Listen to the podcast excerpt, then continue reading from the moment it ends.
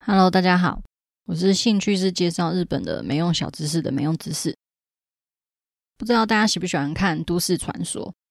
我的话就是那种又爱看又会很怕的那种人，尤其是厕所类的都市传说，我就真的上厕所都会有阴影，很可怕。可是我又偏偏很爱看都市传说，或者是恐怖片，或者是一些什么世界奇妙物语之类的。所以今天就直接切入主题，跟大家分享一些很有名的都市传说和由来。首先，我觉得找图片的时候最恐怖的就是裂嘴女，这个大家应该都不陌生，因为是一个非常有名的都市传说。简单来说，就是有一位每一次都戴口罩，然后站在路边等放学的小朋友回家的年轻女性，她就会问小朋友说：“我漂不漂亮？”如果你回答不漂亮，她就会用刀子把你杀死；如果你回答漂亮，她就会把口罩拿下来，然后露出她裂到耳朵的嘴巴，然后问你说：“那这样还漂亮吗？”如果你还是回答不漂亮，他还是会直接把你杀死。如果你回答漂亮，他就会用刀子把你的嘴巴割成跟他一模一样。就怎么回答都怎么死啊！就是一个非常傲娇的女生。这个都市传说因为太有名了，所以被翻拍过很多呃电视、电影、日剧或者是 A 片也都有。说到这个都市传说系列 A 片，之前有推出一个一整个系列的，像是木乃伊啊、青蛙女、河童、裂嘴女。眼白全黑女、眼白全白女之类的，有兴趣可以自己 Google，真的很可怕。总之呢，这个裂嘴女的都市传说在一九七零年代非常非常的有名。据传是在一九七八年，岐阜县有一个名家的阿嬷，她就是要去那种以前的房子，厕所不是都是在外面的那一种嘛？那那个阿嬷她就是要去上厕所，就就看到门口站了一个嘴巴裂到耳垂附近的女性，就有人说裂嘴女的来源是在岐阜县。隔年的一九七九年一月，裂嘴女的传说甚至还上了新闻，然后六月还被周刊志报道，这样就就变成说很多地方都开始知道这个裂嘴女的传说。如果要说裂嘴女她的由来到底是从什么时候开始，有人是说在一七五四年的美浓国郡上反，那时候有一些农民的民变，然后遭到处死的农民，他们的怨气就累积起来变成妖怪，这个妖怪就偶尔会化身成裂嘴女的样子出没。另外有一说是在明治时代中期的滋贺县，当时有一个女性呢，她的恋人是在是住在山的另外一边。那这个女生她就非常想要去见她的男朋友一面啊，可是当时一个女生独自上山实在是非常危险的事情，所以她就穿着死人的白装束，然后把脸涂得很白，头发就用的乱七八糟，然后在头上插蜡烛，然后一边咬着萝卜啊，然后手里还拿着镰刀，就把自己用的非常可怕。可怕到根本不会有人敢接近她的程度，然后就用这个形象去穿越山路，然后跟自己的男朋友见面。这个故事其实，在明治时代大正时代其实也有一模一样的，所以就有人说裂嘴女的由来其实是来自于这个女生的形象。那裂嘴女的起源跟发祥地其实有很多各种不同的故事类型。例如说岐阜县的话，当时有一些比较有钱的家庭，就会让他们的小朋友去上补习班。那财力没有那么雄厚的家庭呢，就会让他们的小孩子不想要去上补习班，所以就会跟他们说，走在晚上的路上的话，就会很容易被裂嘴女给偷袭，所以小朋友他们就会不敢在晚上出门。后来有新闻记者他去做当初祈福县最早那位阿嬷看到那个女人的那个调查，他当时的新闻是说，这个阿嬷看到的女生是从精神病院逃出来的女性。就说那个女生当时呢是有点精神异常，所以把口红涂的就是整个嘴边都是，所以看起来就很像嘴巴裂掉。所以在一九七零年代左右，裂嘴女她的身份比较像是精神病患。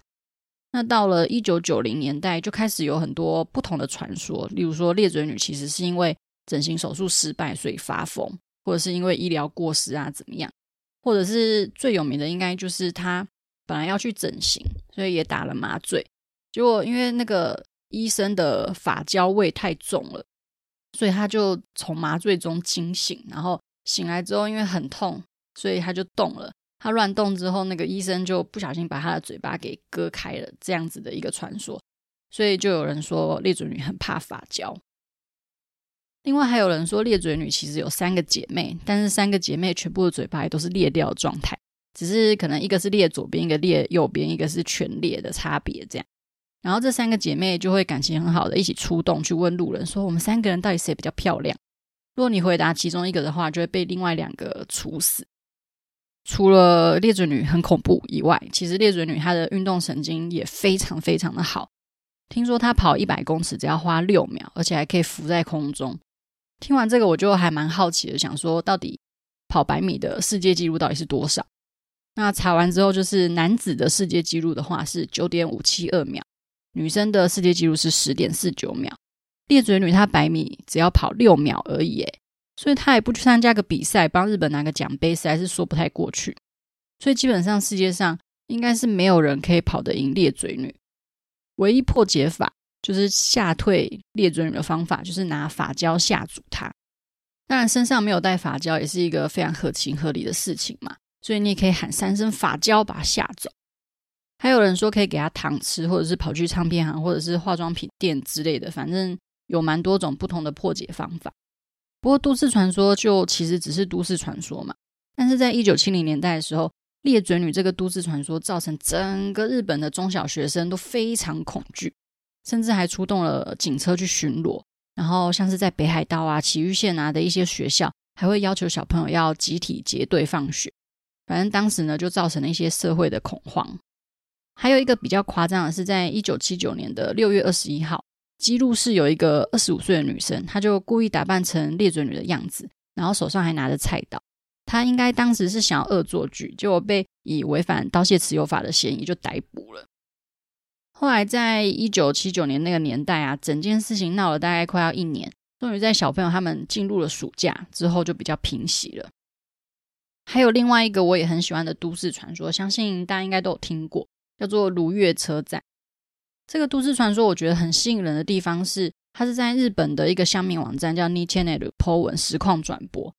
这个就像 PTT 八卦版有人 po 了一篇，我现在搭的末班车到了奇怪的地方的那种身临其境的感觉。总之，这个故事是一位网名叫做哈斯米的人，事情发生在二零零四年的一月八号。当时哈斯密他在晚上十一点多搭上了一个列车，然后他就觉得大概开了二十几分钟，觉得越来越奇怪，想说这班列车平常大概可能最多就八分钟、七分钟左右就会停，可是今天一直都没有停下来，所以他就开始 po 文，就说不知道是不是我的错觉，大家可以听我说吗？我刚刚搭了一个私铁，好像有一点怪怪的。那他就说明了，平常坐的电车可能只要五六七八分钟就会停靠，可是这次已经二十几分钟了都没有靠站。乘客除了自己以外呢，另外还有五个人，可是大家都在睡觉。他破了这些文之后，香民就开始回复他说：“你是不是只是搭错车了？大家应该知道日本的电车有分好几种嘛，有那种呃快速啊，或者是普通。所以如果你不是搭普通电车的话，它其实是不会每一站都靠站。所以哈斯米说他可能真的就是搭错车，所以他就再观察一下下。”但乡民也有人说，会不会是车长发生了癫痫或者是一些意外，所以车子停不下来？所以哈斯密他就决定去车长室看看。他去了车长室看之后，发现整个窗户都被遮住了，然后敲了窗户也没有人回应。所以乡民就有问他说，他搭乘的一些电车资讯。哈斯密说，他是从静冈县新滨松出发的私铁，平常这个车是没有经过隧道的，可是他刚刚发现这个电车它有经过一个隧道。而且经过这个隧道之后，速度有明显的慢下来。后来呢，就停靠在一个名叫如月的车站。他就问大家：“呃，没有听过这个车站呢，应该要下车吗？”香米就跟他说：“你可以下车问看看站务人员。”所以哈斯米他就下车了。但是这是一个无人车站，所以也没有站务员。哈斯米他想要坐回程的电车，可是他在车站里面就是完全找不到时刻表。他刚刚下车的电车还在，他应该要回去吗？可是，在他发文问大家的时候，电车就开走了。哈斯米就跟乡民回报说，他打电话请家人来接他，可是他的父母也不知道如月车站在哪里，所以乡民自己就开始讨论起来，说如月应该是汉字写作“鬼魂”的“鬼”，然后念法是 “kisaragi”。那也有人问他说，知道前后站的站名吗？可是哈斯米说他完全找不到任何的资讯，所以乡民们也各自帮忙找如月车站的资讯，可是也都一无所获。后来就有人提议说，哈斯密可以沿着铁轨走回去，或者是看看附近有没有民家或那些住宅什么的。哈斯密回复说，这附近只有看到草原跟山，然后都没有看到民家、便利商店，什么都没有。然后他的手机讯号一直出现错误，所以他想要试试看沿着铁轨走回去。哈斯米发文的时间大概是晚上的十一点四十分左右，大概快要凌晨两点的时候，哈斯米说他听到远方传来一个像是太鼓和铃的声音，铃铛的声音。有些乡民就说哈斯米应该已经到了四次元的空间，必须要赶快逃走，然后绝对不可以回到车站，不然会被带走。哈斯米就突然回说，附近站了一个只有一只脚的阿伯，然后跟他说在铁道上面走路很危险，然后就消失了。他就觉得很害怕。虽然他要打电话给警察，可是被当作是在开玩笑。然后同时呢，太古跟林的声音也越来越近。哈斯米后来他就努力呢走到了隧道的隧道口，然后说隧道口的名称叫做伊佐冠。他就决定要鼓起勇气穿越隧道。然后过了大概十几分钟、二十分钟之后，出隧道了。哈斯米就说隧道前面站了一个人，然后也同时感谢大家的意见，他向那个人求救。那那个亲切的人呢，说要开车送他去附近的车站。那附近的车站可能有一些商务旅馆之类的，可以先待着。就全部的乡民都开始担心，到底谁会三更半夜刚好站在隧道口，然后还很亲切的要帮哈斯米。那哈斯米就说问了对方这个地方的名字，这个地方叫做比奈，可是他自己也不相信。反正哈斯米就坐上了对方的车，可是他就在 po 文说车子一直往山上开，而且那个人已经不再跟他讲话了。到了凌晨三点四十四分左右，哈斯米就说他的手机快要没电了，然后样子有点不太对劲，所以他想找机会逃走。然后同时呢，开车的人一直在喃喃自语，这样以防万一，这是他最后的留言。然后就再也没有然后了，所以长达三个多小时的恐怖无人车站文字实况转播就这样结束了，而且再也没有哈斯米的下文。虽然整体来说杜撰的可能性真的很高，可是非常的精彩，因为这种文字实况的感觉很有真实感。后来因为真的太有名了，所以也被翻拍或者是改编成很多小说、漫画啊，或者电影啊、动画之类。虽然隔一年也有出现第二个，就是有人他也发现自己来到了如月车站的一些实况，然后他甚至还有 po 照片，就被发现是假的。总之，这真的是我非常私心很喜欢的都市传说啦，我也真的很爱看。所以，如果有人有推荐一些新的都市传说的话，也欢迎跟我说。那么，今天我们的节目就到这边啦，谢谢大家，拜拜。